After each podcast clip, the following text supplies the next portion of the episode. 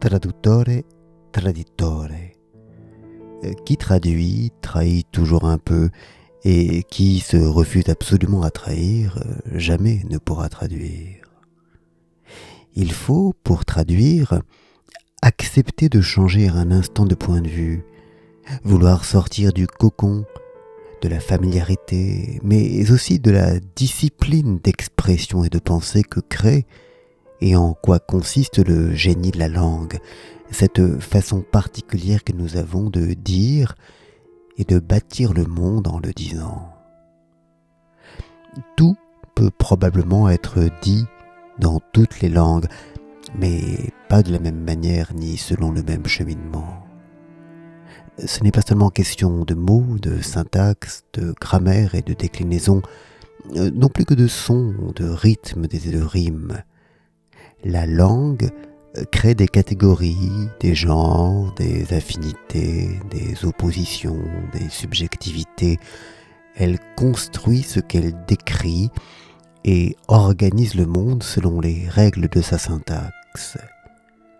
Traduire, en s'extrayant du cocon de sa langue, c'est briser la chrysalide du sens commun, au sens de partager, pour permettre à la pensée, à une pensée qui se transforme dans cette métamorphose, de prendre son essor pour embrasser un nouveau monde.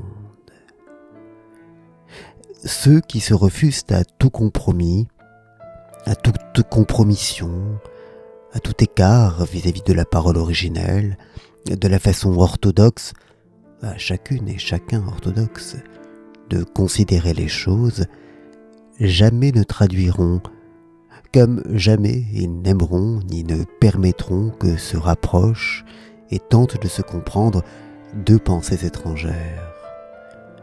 Arc-boutés sur leur vision, leur structuration du monde, ils n'imaginent pas qu'une autre vision existe, ou plutôt, ils le refusent. Ils constatent que cette autre vision existe, mais lui dénient toute consistance, toute rationalité, toute légitimité, et tournant sur eux-mêmes comme des danseurs soufis, ils tombent dans le vertige d'eux-mêmes.